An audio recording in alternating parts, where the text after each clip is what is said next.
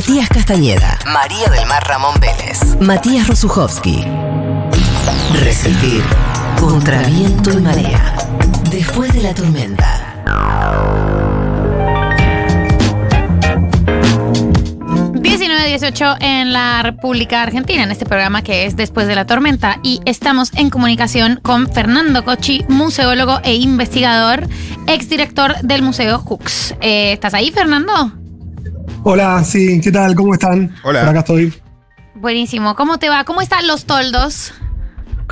Hoy hizo un día muy lindo, la verdad, poco de viento, pero eh, cálido. Ya estamos entrando en zona primaveral, me parece. En Ah. esta zona de La Pampa. Esa Virgo Seson en los toldos sí que se siente, ¿no? ¿Cómo? No se entendió. Que se viene Virgo, nada, para que anotes. A- Astrólogos. Ah, Sí, sí, sí, sí. ah. Estamos entrando en esa zona. Bien. Fernando, eh, queríamos charlar con vos con motivo de la presentación de Resistencias Silenciadas. Un poco de qué trata eh, esta compilación, tengo entendido, y cuál es esa historia que fue silenciada y que vos, eh, Isabela Di Santi, eh, dan espacio un poco para retomar. Bueno, eh, este libro surge eh, como un part- como programa de investigación del Museo Hooks, que es el museo en el que trabajé hasta el año pasado, hasta diciembre. Es un museo, por ahí es interesante la historia del espacio porque eh, es bastante curiosa. Es un museo que está en, en el interior de un monasterio benedictino. No sé si alguna vez han escuchado hablar del monasterio benedictino Santa María de los Toldos. Es un monasterio benedictino que se fundó en el año 1948 con monjes suizos, eh, uno de los cuales eh, llevó adelante un trabajo de investigación eh, histórica vinculada a las trayectorias de comunidades indígenas muy importantes. De hecho, es tal vez uno de los pocos eh, historiadores no académicos o autodidactas que ha contribuido de manera muy importante a reconstruir muchas de estas trayectorias de familias ¿no? originarias. Y este museo, que es el primer museo que se funda en Los Toldos, estuvo cerrado muchísimo tiempo. Y a partir del año 2019, eh, la comunidad monástica decidió reabrirlo y llevamos adelante un trabajo que tenía que ver con poner en valor ese, ese espacio, pero sobre todo conectar el archivo con la comunidad. Un archivo tremendamente importante. Menrado escribió un libro en 1962 sobre eh, un cacique muy importante cuando todavía la comunidad académica no se hacía preguntas acerca de estas personas, ¿no?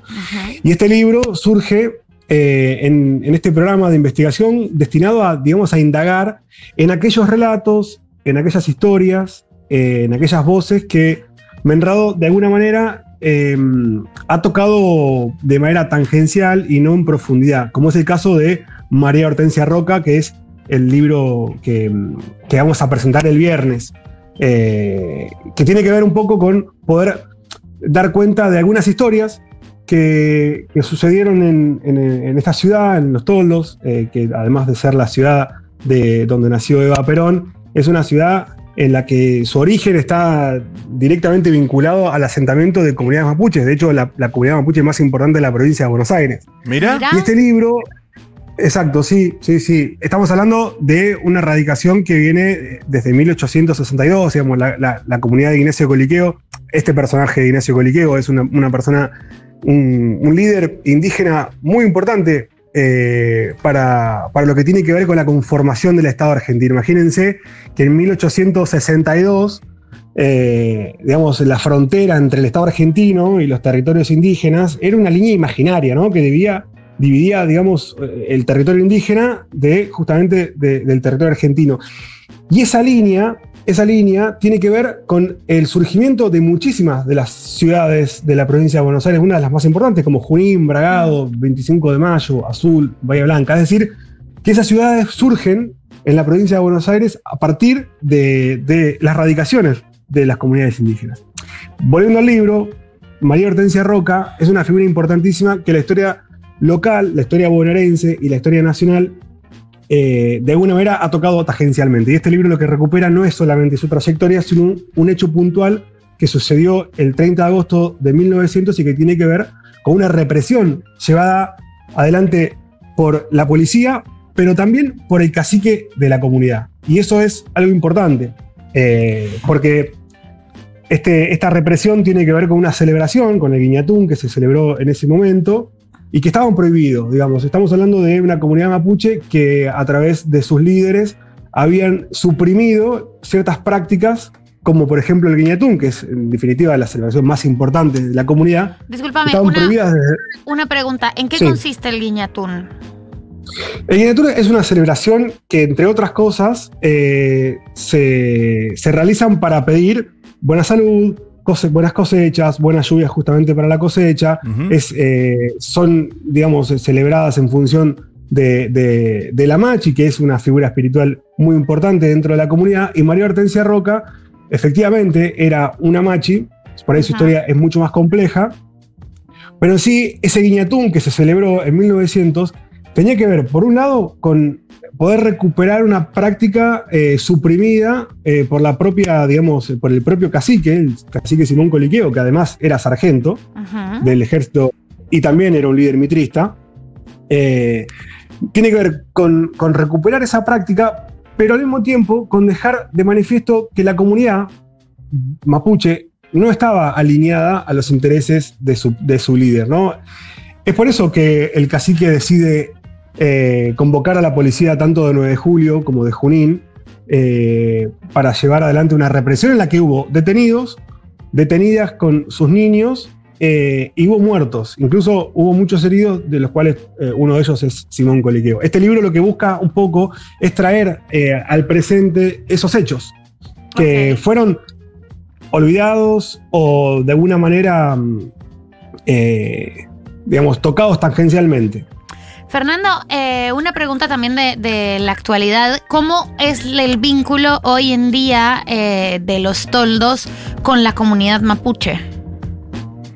Bueno, eh, en principio, Los Todos tiene actualmente una- unas más o menos siete comunidades mapuches distintas, que por ahí entre ellos tienen ciertas articulaciones, todos tienen de una, una manera miradas que convergen o que no, desde, desde ciertas situaciones. Por ejemplo, digamos, creo que lo, lo- lo más, eh, el conflicto del presente tiene que ver con un conflicto que también se desarrolla en el sur y que tiene que ver con el territorio, ¿no? En los toldos hay un. Digamos, la erradicación de la comunidad de Coliqueo en los toldos está dada por dos espejos de agua. Son dos lagunas. Y una de ellas es el cementerio, ¿no? Y en la actualidad, eh, el conflicto con ese territorio tiene que ver con que las, comunidades no pueden llevar adelante sus prácticas funerarias ancestrales, ¿no?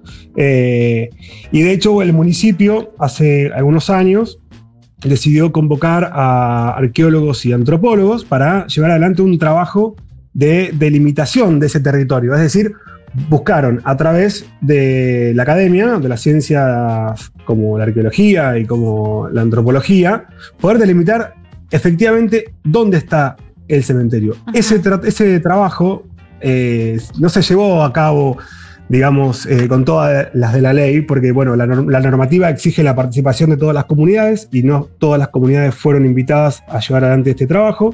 Por otro lado, la normativa exige la participación de una universidad. No hubo ninguna universidad trabajando en este, eh, en este proyecto.